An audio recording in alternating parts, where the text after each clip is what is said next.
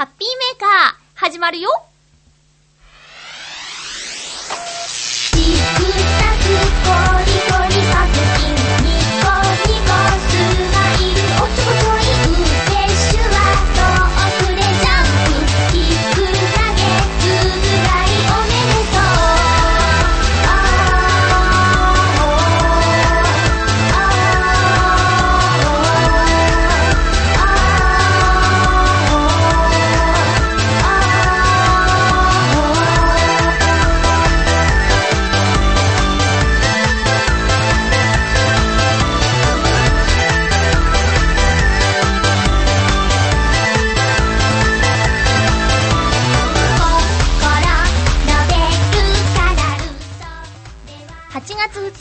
日、まゆっちょのハッピーメーカー。この番組は、ハッピーな時間を一緒に過ごしましょうというコンセプトのもと、ちょわへよ .com のサポートでお届けしております。なんと、ハッピーメーカーは、この放送で450回目を迎えましたイエーイ今日もですね、まあ、いつも通り1時間の放送をします。ので、最後までお楽しみにカチカチやで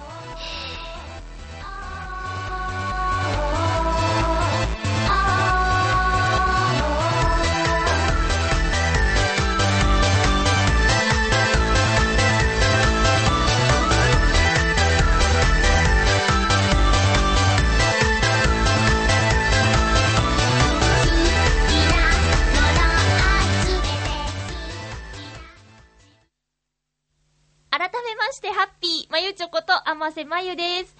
なんか、こうね、区切りとか言うと、自分の中で緊張感が増してしまって、こうなんだろう、いつもとちょっと、なん、喋ってる感じが違うようになっちゃうんですけどね。オープニングカチカチでしたね。おかしいですね。そんな、えー記念の、またこういうことを言うとね、えーちょっとドキドキしちゃうんですけど、まあ、450回目ということで、こんな方からメールいただいてます。嬉しかねラジオにメールくれるの久しぶりだと思う。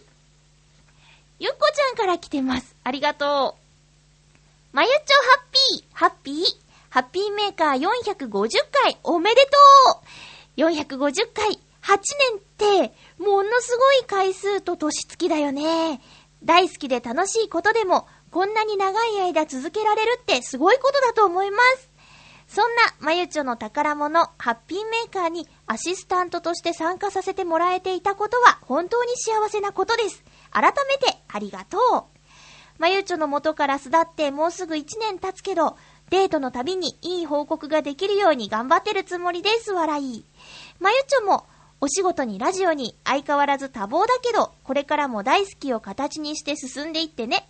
やっぱりまゆちょはいつでもガンガン頑張ってる姿が素敵よ。またいつか何かを一緒にできたらいいなっていうのが私の夢の一つです。てれ。ではでは、またデートいたしましょう。450回おめでとうこれからもますます素敵なハッピーメーカーになりますように。お姉たまゆっちょへ、ゆっこことひなたゆきこより。はぁ、嬉しいメールをありがとう、ゆっこちゃん。うんうん。親文字、頑張ってますね。ゆこちゃんがね、卒業して、同期のみんなで頑張ってる、おしゃべりおしゃもじの炊きたてラジオという番組がありますが、皆さん聞いてますか？えー、ごめんね、私最近聞けてない。なんか、おし、おしゃもじのラジオは、若くて、なんか、ツボがわからなくなってきてからちょっとね、遠のいてしまっているんですが、まあね、ゆこちゃんが頑張っているなら嬉しいことです。おしゃもじツイッターで、おしゃもじメンバー、おしゃメンたちが、歌がどうこうって言い出してますけど、もしかして、おしゃもじの歌ができているんでしょうかね？楽しみですね。また、今度ね、気持ちを若くして、炊きたてラジオ聞いてみたいと思います。ゆっこちゃんありがとうね。デート、近々しましょうね。えガンガン誘うからね、美味しいもの食べに行きましょう。そうなんです。ハッピーメーカー450回なんですけど、私一人でここまで来たわけではない。うん。節目節目で、いつもね、言ってる話なんですけど、えー、まあ、始めた時は私一人だったんですが、インターネットラジオになるよと、えー、浦安以外で聞けるようになるよって言った時に、助けてくれたのが、コッコちゃん。まあ、男の子ですけど、コッコちゃんと、クミちゃんっていうね、専門学校の時の同期の二人なんですけど、この二人に助けてもらいました。インターネットラジオになる時は三人でやりましたね。うん。で、その後、クミちゃんと二人になって、そして、ともさんと二人になって、こう、ともさんっていうのはね、パワフルお姉さんですよ。うん。もう、放送の中で私のことビシバシ突っ込んでくれて、とっても居心地が良かった、ともさんと私のハッピーメーカーなんですけど、これは2年ぐらいかな。各週だったり、毎週になったりで。え、ともさんがね、所属事務所に正式に決まってですね、そこでハッピーメーカー卒業してしまったんですけど、その後、しばらく一人の時が続いて、運命の出会い、ゆっこちゃんとの出会い、ゆっこちゃんをスカウトしてですね、ハッピーメーカーに割と長い間関わってもらいました。で、ゆっこちゃんはね、あの、ハッピーメーカーやる前から、ゆっこちゃんのファンの人がいたので、ハッピーメーカーを聞くようになってくれた新しいリスナーさん連れてきてくれてね、本当に今でも、ゆこちゃんが卒業した今でも聞いてるよって言ってくれて、本当に嬉しく思ってます。そんなみんなの力があって、450回続けてこられたんですけど、まあ、一緒に喋ってきた仲間もそうですけど、もちろん聞いてくださってるリスナーさん、リスナーさんがいないと、ね、番組としては成立しませんからね。ただの独り言を世界中に、えー、ね、配信してしまっているということになってしまうから、もう聞いてくれてる人がいるっていうことが、どれだけすごいパワーになっていたことかと思うと、本当にリスナーの皆さんに感謝、ありがとうと言いたいです。あ、言いたいですっていうか言っちゃいましたけどね。本当にいつも聞いてくれてありがとうございます。そして、忙しい中ね、毎回メールをくださったり、え元気にしてるかいってたまにでもメールをくれるハッピーラーの皆さん。一緒にハッピーメーカーを作っているメールをね、くれる皆さんも、本当に本当にありがとうございます。聞いてくれてるっていうだけでもね、今はさ、あ、これぐらいの人が聞いてくれてるんだっていうのが、あの、わかるようにね、なってるんで、チョアヘヨの局長さんオープンなんでね、聞けば教えてくれるので、うん、まあ、最近、ちょっと聞いてないですけど、あのーね、えーこんなにも多くの人が、このハッピーメーカーをクリックしてくれてるんだっていうことを聞くと、もうますます、頑張らなくちゃなとか、もっと楽しい話題を提供したいなっていう気持ちになりますのでね、これからもぜひよろしくお願いします。そして、忘れてはいけない。もちろん、一緒に喋っている仲間、リスナーさん。みんなのおかげでここまで来たんですけど、仲間っていう存在もね、大きいのですよ。そんな仲間の一人から、メールいただきました。こういう時バシッと決めてくれるんですね。450回おめでとうございます。これからもイタジェラを追い越せるように頑張ってください。尊敬するイタジェラのヨシオンさんからのメッセージでした。というメッセージをいただきました。イタリアンジェラードクラブのヨシオンこと井上ヨシオさん、ありがとうございます。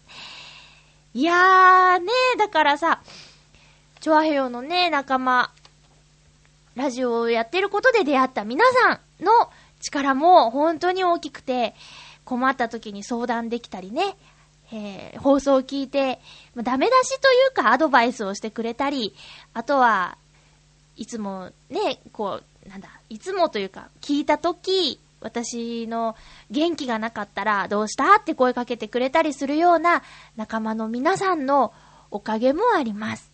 本当にいろんな人のいろんな気持ち、思いがあって、450回続けてこれたんだなって思うと、一人じゃないなっていう気持ちがね、改めてしますね。うん。ちょっとね、この番組のやり方、形について悩んでいることもあるんですけど、その、なんだろう。今ね、ウェブラジオということで、生配信ではないけど、ハッピーメーカーを始めた当初のスタイルのままやっていることについて。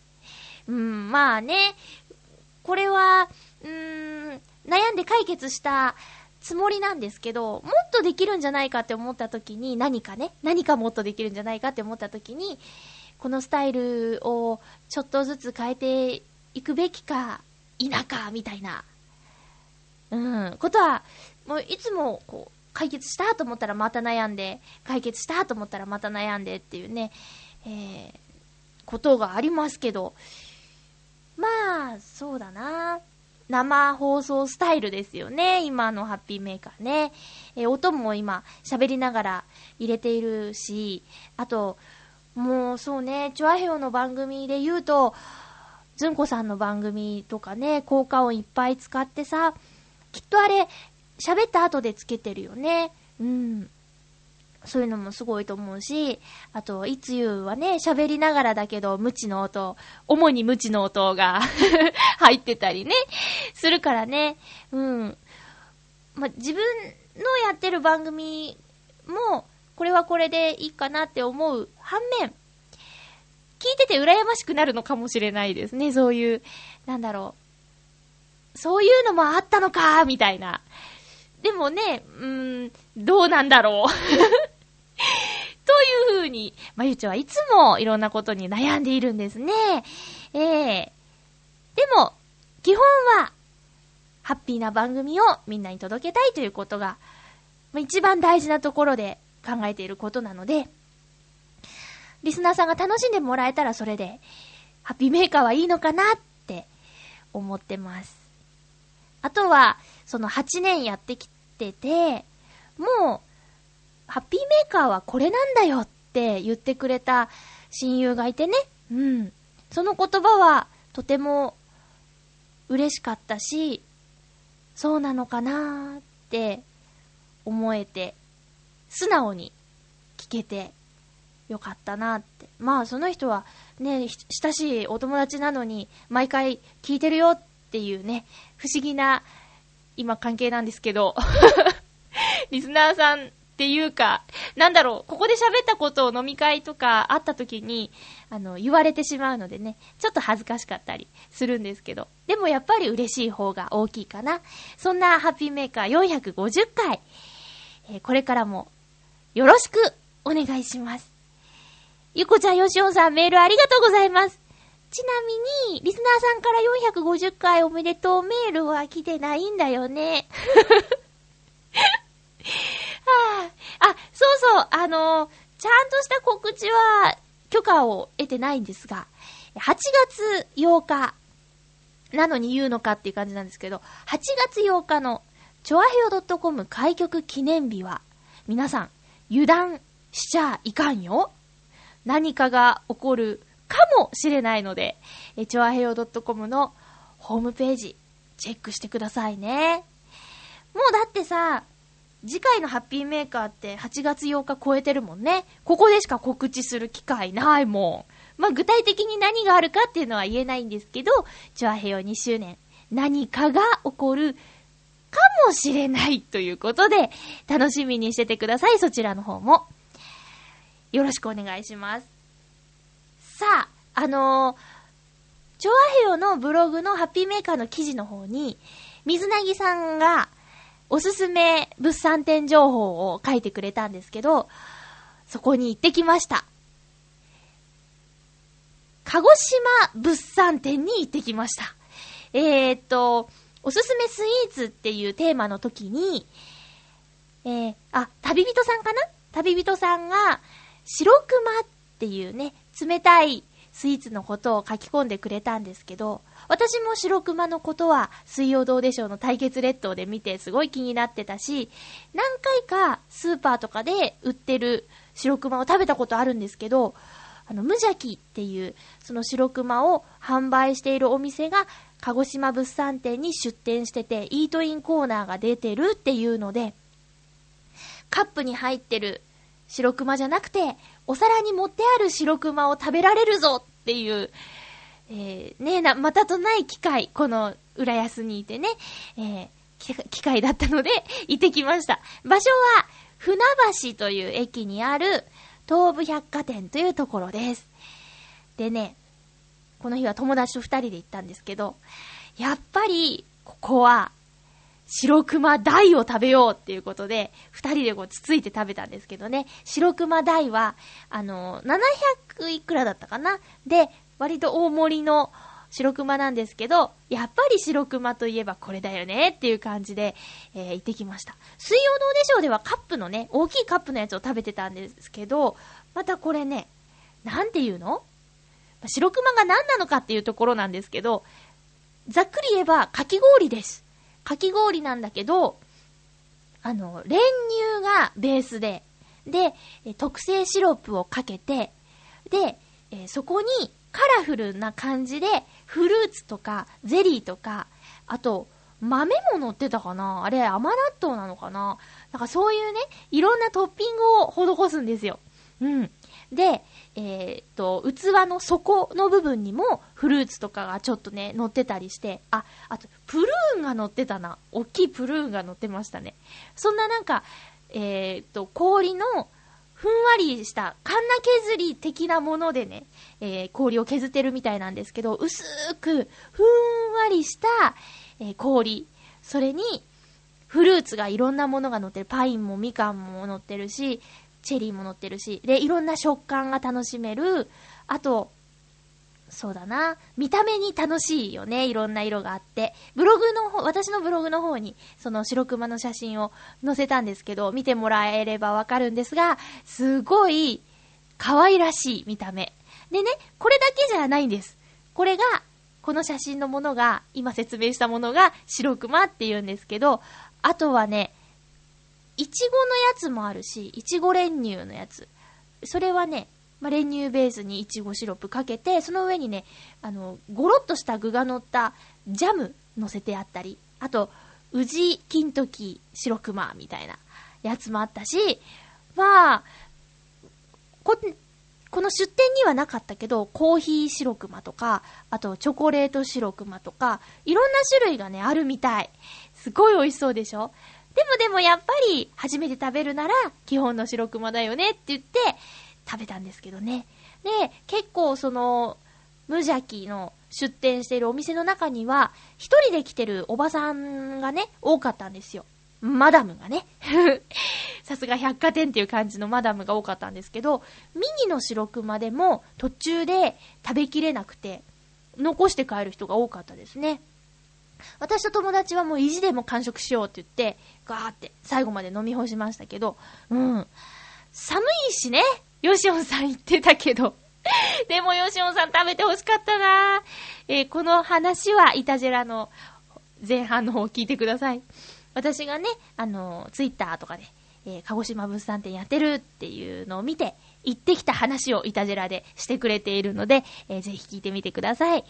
で、白熊がもちろん食べたくて行ったんですけど、あの、物産展といえば、私は北海道物産展ばっかり行ってたんですよ。で、鹿児島物産展初めてだったんですけど、実は父親の出身地が鹿児島だとかね、えー縁はあるところなので、ぐるっと見たりしてたんですけど、やっぱりね、あの、黒豚とか、あと、なんだろう、うーん、オスが多かったかな。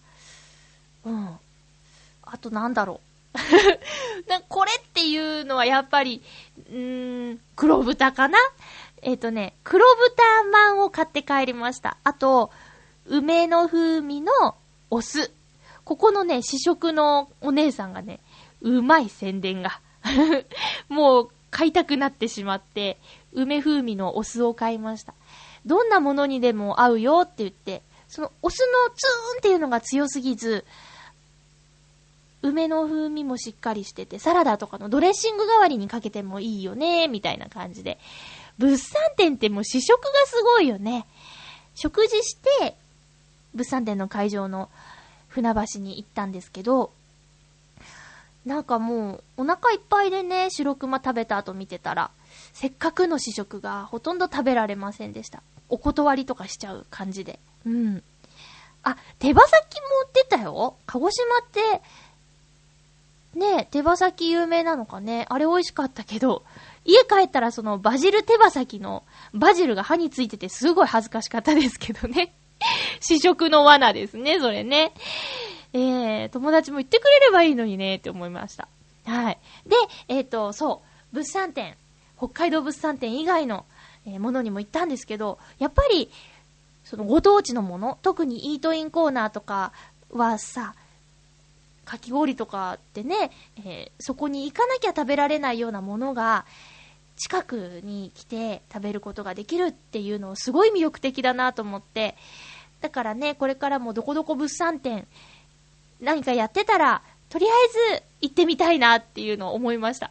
あとね、船橋駅っていうのは、えー私の住んでる東、あの、浦安市、浦安にある東西線の浦安駅っていうところから、西船橋っていう東西線の駅まで出て、その西船橋から総武線で1個、隣なんですよ。で、割と近い。30分以内で行けちゃうような場所なんですけど、ここにね、東武デパート、西武デパート、あるとか、あとビッグカメラもあるとかいうことにね、気づかず今まで過ごしてました。ただ、新宿に出る方が交通費は安いっていうね。あのー地下鉄から JR に乗り換えると、交通費がね、高くなっちゃうの。だからね、そっち側に目を向けてこなかったんだけど、もう時間がとにかく惜しいっていう時は、船橋に行けば何でもあるなって思いました。ただ交通費が高いね。うん。時間は半分なんですけどね。交通費倍じゃないから、トータルで考えたら船橋出る方がいいのかなまだまだ身近に知らない場所があるなと思いました。ということで、水なぎさん教えてもらいまして、ちゃんと行ってきましたよ。白熊の味忘れられず、またそばに来たらね、食べたいなと思いました。水なぎさんありがとうございます。ちょっと、いや、かなりオープニング長くなっちゃいましたけど、改めて今日も1時間よろしくお願いします。コーナー行きましょうハッピートークハッピートークのコーナーです。今日のテーマは、海が好き山が好きというテーマです。前回のね、怖い話。自分が読んでて怖くなっちゃうという、なんとも言えないお家でしたけども、皆さん大丈夫でしたか？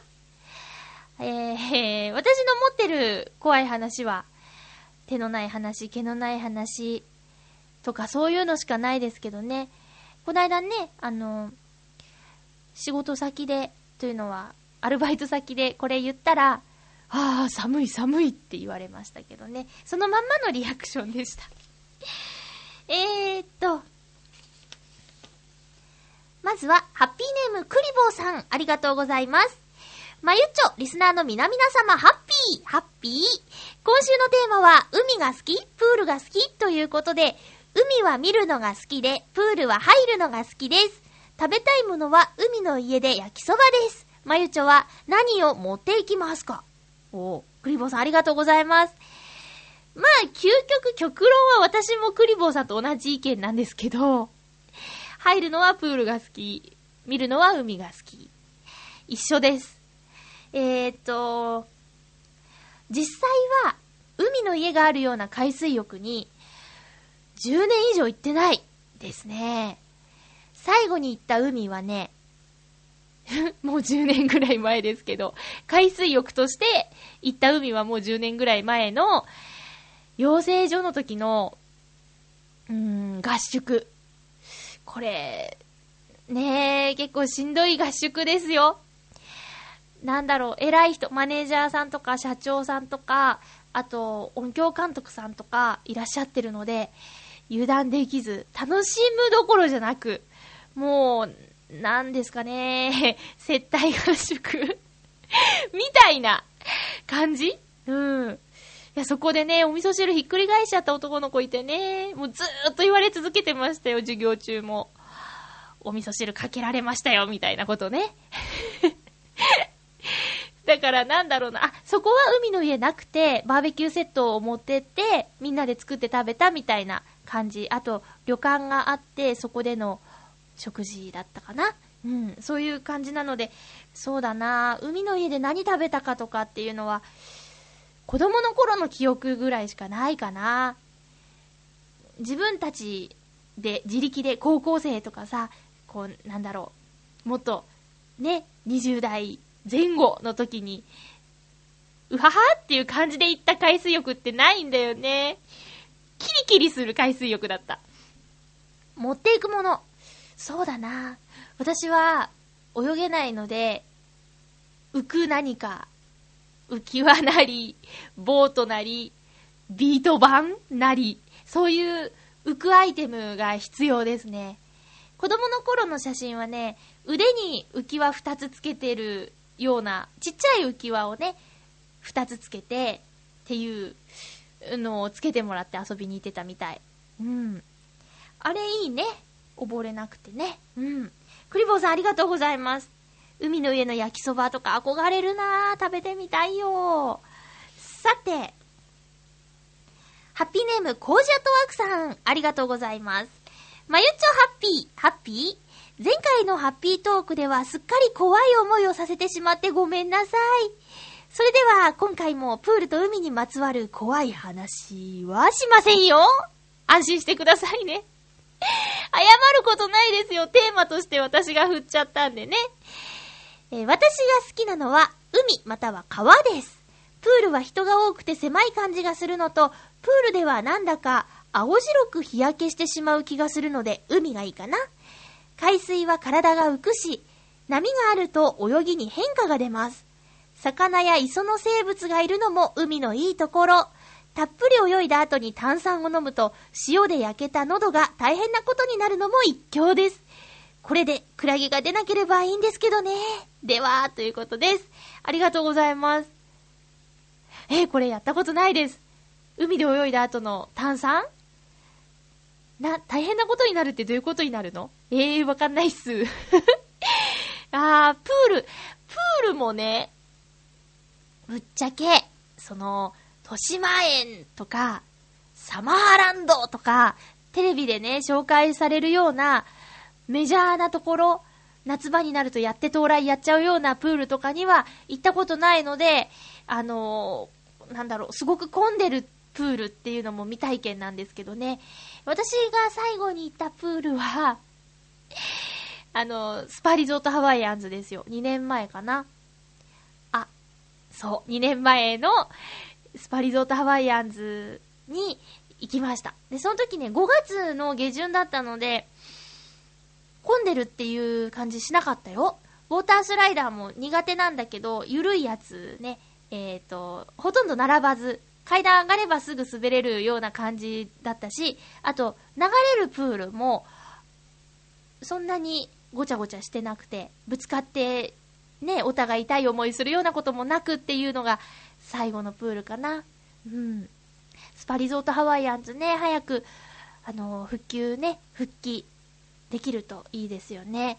今、お台場で、めちゃイケとコラボしてね、めちゃリゾートハワイアンズってやってますけど、ダンサーの皆さんとかもね、お台場で踊ってるそうで、機会があれば行きたいなと。日程が合えばね、これからどんどん混んじゃうんだろうな。うん。そう、私ね、海でね、クラゲに会って刺されはしなかったけど、うわーってパニックになっちゃったことがあるの。うん。ほんでね、ちょっと怖いなっていうのはあるけど、お盆過ぎるとクラゲが出るみたいなこと言ってますけど、今は気候とかがね、変わっちゃって、そうとは一概に言えないんじゃないかっていうのがね、またこれも怖い怖いポイントなんですけど、そうなんですよね。でもこの日焼けの色の感じ、なんとなく言ってることはわかる。こう、ね。海で焼けるのと、プールで焼けるのと、なんとなくね、違うの、違う気がするのは、うん、わかる気がします。泳ぎが得意なんですかね？泳ぎに変化が出る海が好きっていうコージアットワークさん。メッセージありがとうございました。続きまして、ハッピーネーム旅人さん、ありがとうございます。まゆっちょさん、ハッピー、ハッピー？海とプールといえば、こんな話は自分の古傷をいじくるみたいであまりしたくないのですが、それでもしてくれたんですね。すいませんね。というのは、今から20年前のこと。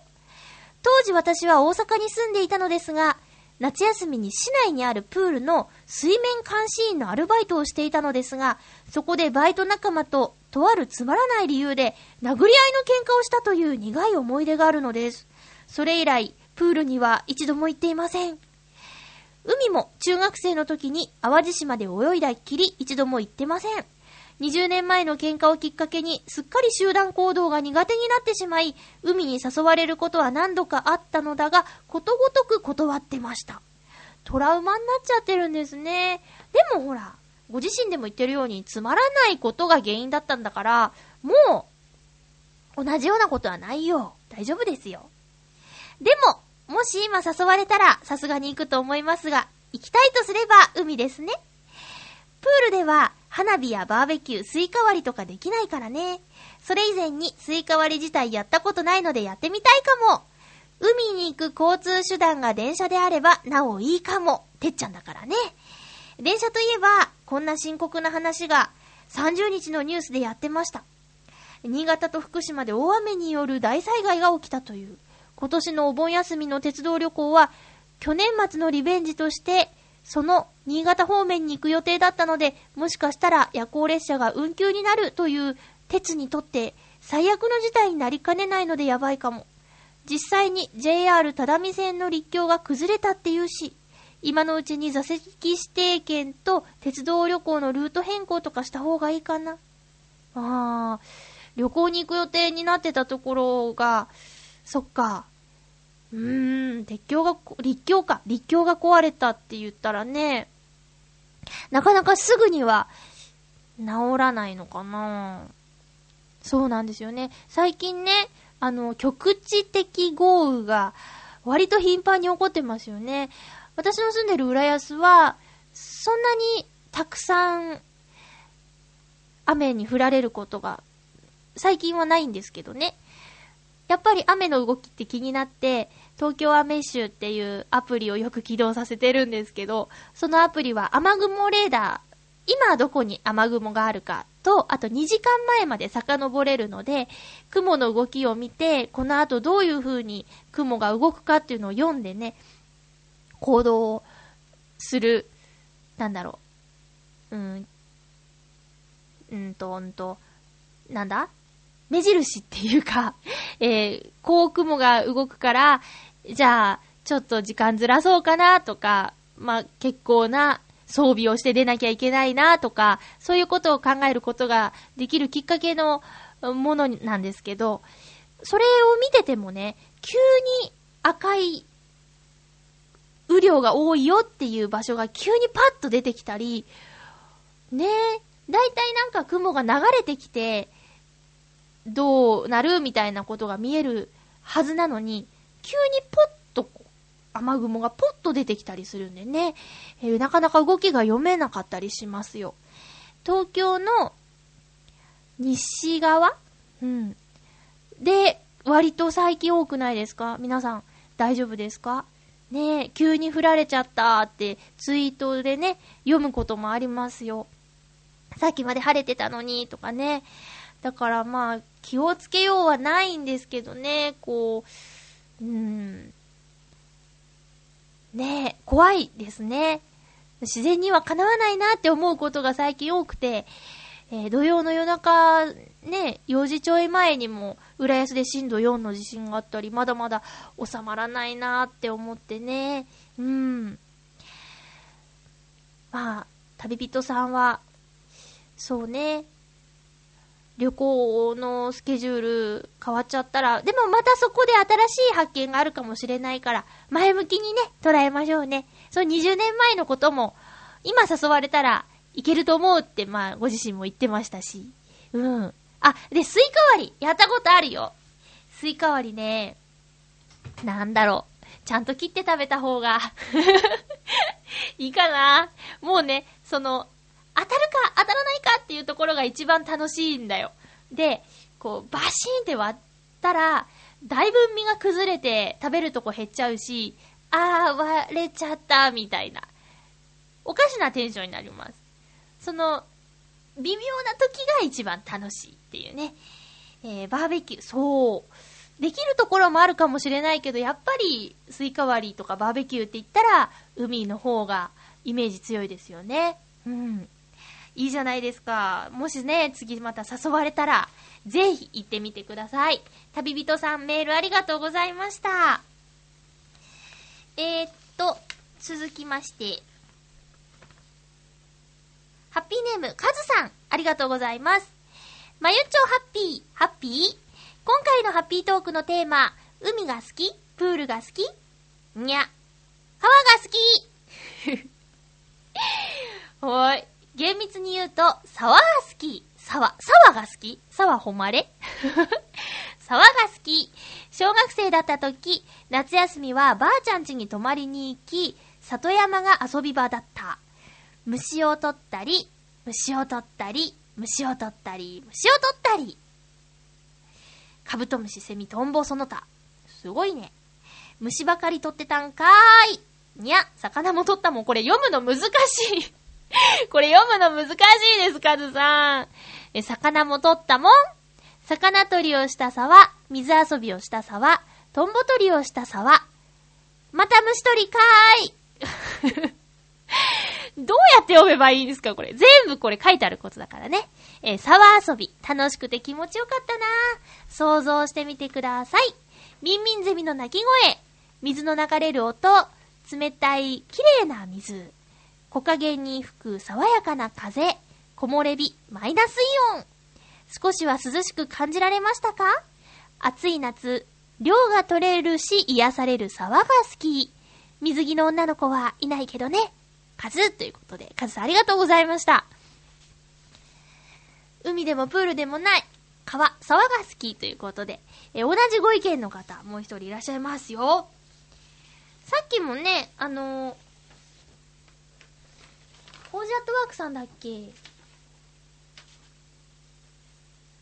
うん。一番は川ですっていうご意見だったけど、えっと、ハッピーネーム、フクロウの騎士さん、ありがとうございます。まゆちょさん、皆様、ハッピー、ハッピー？今週のテーマ、海が好き、プールが好きについて。私の場合、水遊びをする場としては両方とも嫌いで、嫌いでってきました。綺麗な水の渓流一択です。選択肢に上がっていた二つは、経験上どちらかというと先週のテーマにふさわしい場所なので、水の中に入るのが気持ち悪いからです。ほう、そうですか。でも、目の保養をする場としては断然海が好きです。えー美しい入り江の海岸の岩に波が砕ける様や、水平線から昇る朝日や沈んでいく夕日はとても美しく見えます。こういったものを見ると、目にする価値のあるものを見れた気分になります。ちなみに、目の保養のためにプールへ出かけたりすることは、私の場合はありません。それでは、っていうことです。多分、ヨシオンさんは目の保養のためにプールに行く人ですね。そういうことでしょ？そういうことですよね。はい、ありがとうございます。カズさん、フクロウのキスさん、そしてコジャットワークさんは、川とか、あの、海、プール以外の沢とか、渓流が好きということです。えーと、おばあちゃん家の近くにこういう場所があるって、なんかトトロ的な感じでいいですね。あの、水の綺麗さで言ったら、私も、そうね、山の湧き水とかが一番綺麗だろうなっていうのは思いますよ。うん。魚もね、こう、鮎とか、淡水魚とかうまいですよね。食べちゃった。えーっと、まあ、袋の岸さんはね、ちょっと気持ちが悪いっていう感想なんでね、ここはちょっとあまり突き詰めない方がいいのかしらと思ったりするんですけど、海は、おっしゃる通り、この朝日、夕日、波の音とかこういう自然のね、えーものがいいですよね。朝日も夕日もってことは、海でキャンプでもしたことがあるんでしょうか？私は、中学生の時に、やりました。あの、無人島みたいなところ、瀬戸内海なんで、あの、陸も近いんですけど、そこに、父親の友人が船で、男女7人ぐらい、わ男女7人だって、ぐらい、中学生でね、あの、連れてってくれて、一旦ね、船でね、帰っちゃったの。だから、子供だけ、中学生だけで、その、店とか何もない島で過ごしたことある。テント張って。うん。なんかね、ドキドキした。片思いしてた子もその時一緒にいたから、なんかね、すごいドキドキした。うん。でもね、まあ、冷静になったら、昼間、すんごい焼けちゃってて、ひどい顔してた私。写真とか後で見たら。こりゃあもうダメだろうっていうような顔をしてた。真っ赤っかで痛々しかったよ。うん。で、女3人、男4人かな？で行ったんだけど、まああれは楽しかったね。うん。なんか作ったっけ？それこそバーベキュー。おじちゃんがね、いる間にバーベキューして、あと夜はお腹空いたらお菓子とかで過ごして、次の日の朝、おじちゃんまた迎えに来て、みたいな。すごいでしょ？うん。夜中はね、何があって、何が怖かったって、あの、ずっと海でみんなで喋ってたんだけど、そろそろ寝よっかってテントに戻ったら、なんかダンゴムシの長いような船虫っていうの知ってる？あれがね、テントの中にいっぱいいて、結局ね、テントに入るのを拒んだんだよね。で、もう全部取ったからって言って、中に戻ったりしたんだけど、やっぱり端っこにまだいて、ギャーなんて言ってね、とてもロマンティックとは言えないような、夏の一夜でした。楽しかったなあれ。もうああいうことないんだろうなええ袋のキスさん、ありがとうございます。そう、その時の朝日夕日忘れられないですね。よかったです。続きまして、ハッピーネーム、七星さん、ありがとうございます。まゆちょハッピー、ハッピー断然海ですね。プールで泳ぐのももちろん好きですよ。でも、海は広いし、どっち泳いでも自由ですし、どんどん深くなる。自分の足がつかないくらいの深さまで行って、そこから浮き上がる際の上から見た太陽の輝きと息ができるってことの良さ。あれは海ならでは味わえることだと思います。今年ぐらいは一回行きたいですね。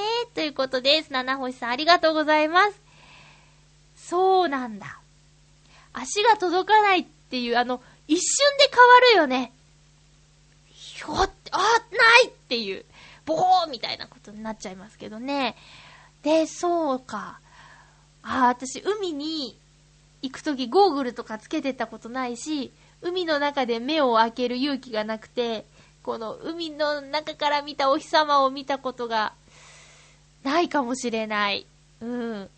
あとね、私は岡山出身なんですけど、ちっちゃい頃どこの海水浴場に行ってたのかなーって、なんとなくね、あの、さっき調べてみたんですけど、多分、渋川海岸っていうとこに行ってたはずなんですよ。で、ここはね、岡山で最大の海水浴場だった。だったっていうか、最大の海水浴場なんだって。で、えっと、駐車場から海までとか結構遠かった気がする。家族でね、何度か行ってたと思う。渋川っていう名前にすごく覚えがあるので、多分そうだと思う。うん。で、海なんですけど、瀬戸内海っていうのはね、波が穏やかで、まあ穏やかって言えば聞こえはいいですけど、つまらないんですよ。もうほんと、チャプチャプみたいな音しかしなくて、もう、東映だか、東宝だかなんだっけ、映画のオープニングのような、岩に波が砕けるような海を想像していくと、がっかりしちゃいますね。うん。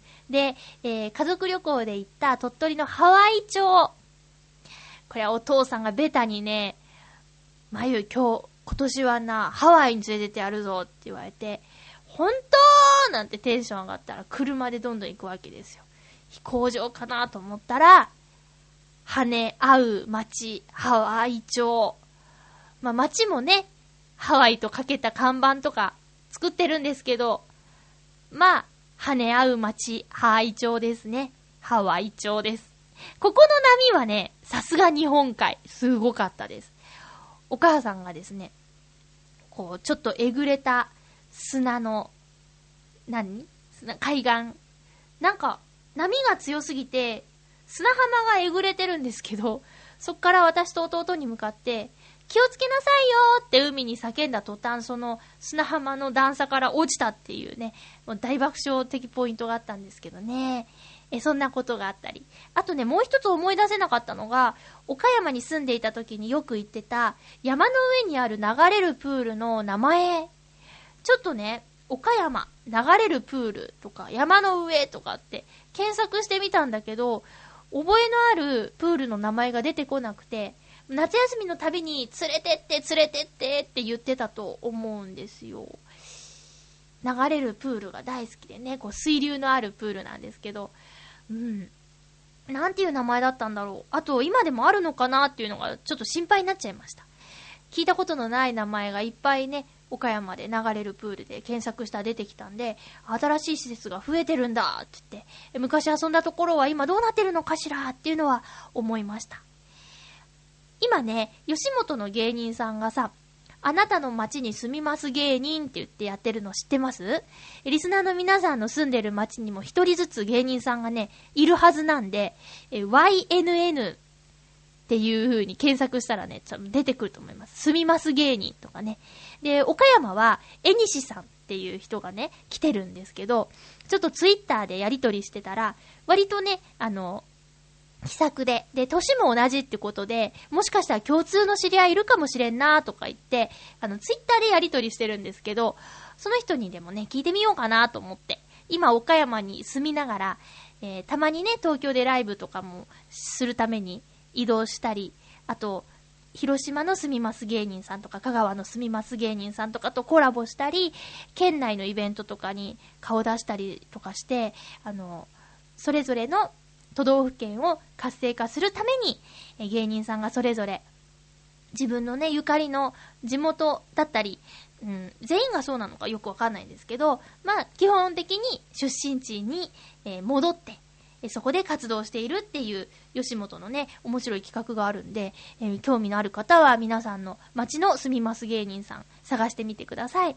で、多分ね、いろんなところでね、あの、広報活動とかしてると思うんで、えー見に行ったらいいと思います。皆さん、海、プール、お話ありがとうございました。だいたい3分の1ずつで、えー海、プール、そして川 に分かれたのかなって思います。私はそうだな、泳ぐならプール、えー見るなら海、海に行くなら絶対宿泊で行きたいというタイプですね。皆さんメッセージありがとうございました。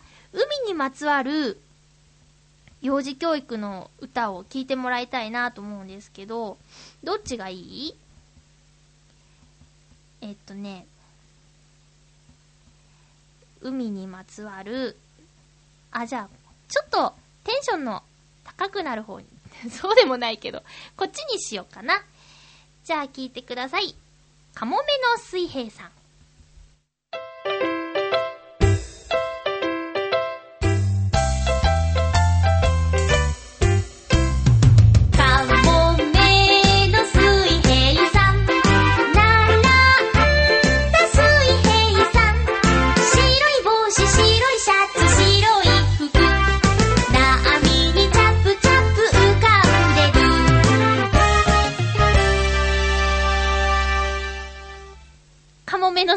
さんでした。もう一つはね、あれなんですよ。我は海の子だったんでね、ちょっと、ね、あんまり元気じゃないでしょ？だからやめといた。ということで、コーナー行きます。お初でゴーお初でゴーにメールいただきました。ハッピーネームクリボーさん、ありがとうございます。まゆっちょ、リスナーの皆々様、ハッピー、ハッピー？初めて地元のインディーズで頑張ってるアーティストさんの CD を本人から直接買いました。以前は毎週のように路上ライブをしていたんですが、最近は体調を崩してお休みしていて、その日は誰でも聴けるステージで歌うと知り、聴きに行きました。そして、これからも素敵な歌を作って歌ってほしいという気持ちが高まって、初めて CD を買いました。まゆっちょの新曲も聴けるの楽しみにしてるよ、笑い。ほー。これさ、もしインディーズのその人がいいよって言ったら、ハッピーメーカーで曲紹介できるようん。一応、ほら、ね、全世界に配信できるちょわよ .com なんで、もしその人がよかったらね、音源私にもくださいな。うん。いいね、こう、路上ライブでね、知り合った人の曲がいいなと思って CD を買買うっていうね。私、洋一郎さんと、あのー初接触は、洋一郎さんの路上ライブですよ。で、そこでは CD は買わなかったんですけど、まあ、後日あったイベント会場、えっと、ミュージックフェスタかな？浦安ミュージックフェスタの時に CD くださいって言って買買わせてもらったんですけどね。あと、私が初めて、あの、CD を買ったインディーズのアーティストさんって言ったら、当時はインディーズだったんですけど、えっと、キャリースマイルっていう、浦安でね、えーギター2本で、ゆずみたいな、あの、美しいハモリで歌ってた男の子2人なんですけど、新浦安の改札出てすぐのところで歌ってて、まあ、結構な人数が足を止めて聴いてたんですけど、やっぱりね、いいなと思ったから、その場で、ドーナツっていうね、CD を買いました。残念ながらキャリースマイルさん、昨年ね、えー解散してしまったんですけど、その後もね、ライブに行くと、覚えててくれるんですよね。すごいなと思って、え何人もの人にね、会ったり話しかけられたりするだろうに、あ、あの時のって覚えててくれて、その後も、名前もね、あ、まゆっちょさんって言って、えー声かけてくれたり、偶然立川で会った時は感動しましたね。浦安で主に活動してるのに、私も立川なんて滅多に行かないのに、その時はブライダルの司会の、うん、その時は見学かな？うん、かなんかの時に、あれ？声がすると思って、ちょっと小走りで探したら、キャリースマイルがいたーみたいな、そんな感じでしたよ。え、そして、クリボーさん続きがあります。えー、あって書いてある。それに関連して、久しぶりにブログを更新しました。そして、初めてアメブロ以外の人でもコメントできるようにしたので、気が向いた時にでもコメントしに来てくれると嬉しいです。ということです。まあ、これが一番言いたかったのかなってね。え、リスナーの皆さんもクリボーさんがブログをしているそうなのでね、えーぜひぜひ、コメントね、して、なんか、リスナーさん同士の交流もあったら面白いなと思います。クリボーさん、メッセージありがとうございました。でも意外ですね、路上ライブしているアーティストさんから、CD、割とそういうの、やってる方なのかなって勝手に思ってましたけど、初めてだったんですね。えーそんなに、ね、大好きな曲がどんな曲なのかっていうのがとっても気になりますけどもね、えーどんな感じの曲なのか。名前もせっかくなら教えてくれればよかったのに、検索ね、したら探せるかもしれないなんてね、思ってしまいましたよ。お初で GO、初めての体験をですね、ぜひ送ってください。クリボさんありがとうございました。え、ハッピーちょうだい宛てにも来ています。281028さん、ありがとうございます。まゆちょハッピー、ハッピー先日、フィリップ・ジャルスキーというフランスのカウンターテナーのコンサートに行ってきました。カウンターテナーというのは、裏声で女性パートを歌う男性歌手のことです。メラさん的な？うん。もののけ姫のテーマソングの。ああ、四季という競争曲が有名なビバルディの宗教曲やオペラ、オペラ、アリアを室内楽団と一緒に演奏したのですが、とても綺麗な声で演奏技術もすごく高く、聴いていてなんだか別の世界にいるような気になりました。また、演奏者の皆さんが笑顔でとっても楽しそうに演奏しているのが伝わってきたのも良かったです。帰りの電車の時間の関係から終演後のサイン会には出られなかったのが少し残念だったけど、いい音楽といい演奏を特に生で聴くことができてとてもハッピーでしたということです。281028さんありがとうございます。本人もね、合唱したりするんですもんね。歌をやってらっしゃるから、なおさら自分と同じ世界の人の、まあ、すごいレベルの演奏を聴くことができて、えー興奮したんだろうなっていうのは思いました。281028さんはどんなパートで歌ってるんですかね？私、その小学校とか中学校とかでの合唱コンクールでは大体ソプラノに当てられたんですけど、大体ソプラノって主旋律歌うじゃないですか。で、たまにね、したって言われると、あの、なかなか難しいなって、えいつもこういうところを頑張って歌っている人に感謝をしたものですけどね。えソプラノでも、主旋律の上を歌うソプラノっていうのもたまにあるんですけど、上の方がハモりやすいのかなーなんて思ったりしてね。うん。たまにさ、あの、カラオケとか行って、勝手にハモる人いるよね。すごいと思った。3度下を歌うのが好きみたいなね。そんな人いるんだよね。なんか、あれも特殊技能の一つなのかなハモってハモってなんて言われてさ、スッとできるの。どんな曲でも。うん。かっちょいいなと思いました。281028さん、ありがとうございます。さあ続きまして、コージャットワークさんから普通歌いただきました。これは7月25日のお昼過ぎにいただいたメールです。まゆっちょハッピー、ハッピー？またロケの遭遇話です。実はさっき銀座一丁目でタモリクラブの撮影に遭遇しました。案外少ないスタッフで撮影していたので、横を通るまで気づかなかったのですが、後ろ姿で映ってしまったかも。番組チェックしないといけないかな。まゆっちょは自分が映っていそうな場合、チェックしますか？では、ということです。タモリさんに会ったらびっくりするね。会いたいもんな。映ってるかもと思ったら、ちょっと見ちゃうかも。ミーハーなんで。私、あの、なんだっけ、さんまさん、ずっとね、生でお会いしたいなと思って、からくりテレビの、あの、番組観覧当たって行ったんですけど、もう大好きになって今まで以上に。あの、客席のお客さんのことすごい気遣ってくれるし、えーこんな感じでやりますんで、とか、ちょいちょいね、空調とか大丈夫ですか？とか、その、問題に入りますみたいな、VTR 行きますとかの時に声をかけてくれたりしてね、テレビで見てた時以上に好きになったんですけど、タモリさんはどんな人なんだろう。笑っていいとも一回ぐらい行きたいんだよね。はい、ミーハーです。コージャトワークさん、映ってるかな？こういうのね、楽しいと思う。私好きですよ。テレビ映ってるかどうかとか気になるのとかって。はい。あ、もうね、時間がえらいことになってますね。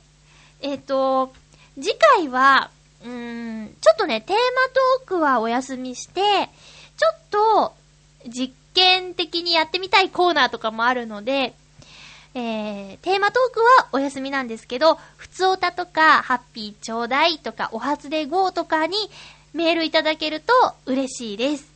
お願いします。えー、おすすめ番組情報なんですけど、あの、八方美人の最新に出演、ゲスト出演してる栗林みちるさん。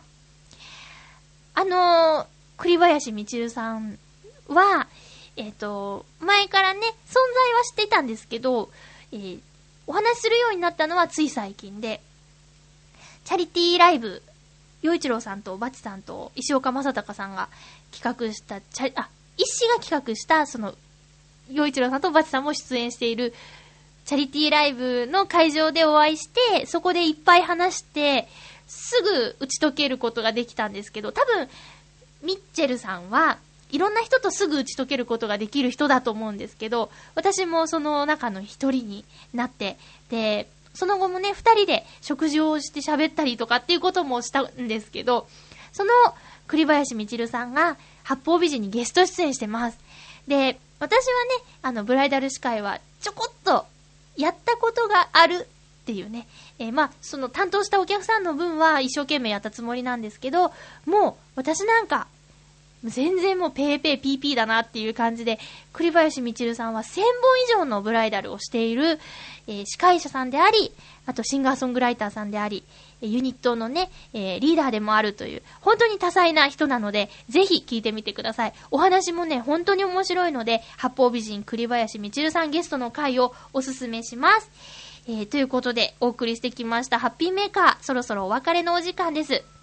今日は、450回記念ということで、エンディングはライツではなく、ノートノーツのハッピーメーカーをお聞きいただいてお別れになります。冒頭でね、いろいろとお話ししましたけど、本当に、ハッピーメーカーは私の、ゆこちゃんも言ってくれてたけど、宝物なので、これからもその宝物を大切に、皆さんにお届けできるように、頑張っていきたいと思います。よろしくお願いします。お相手は、まゆちょこと、あませまゆでした。また来週、ハッピーな時間を一緒に過ごしましょう。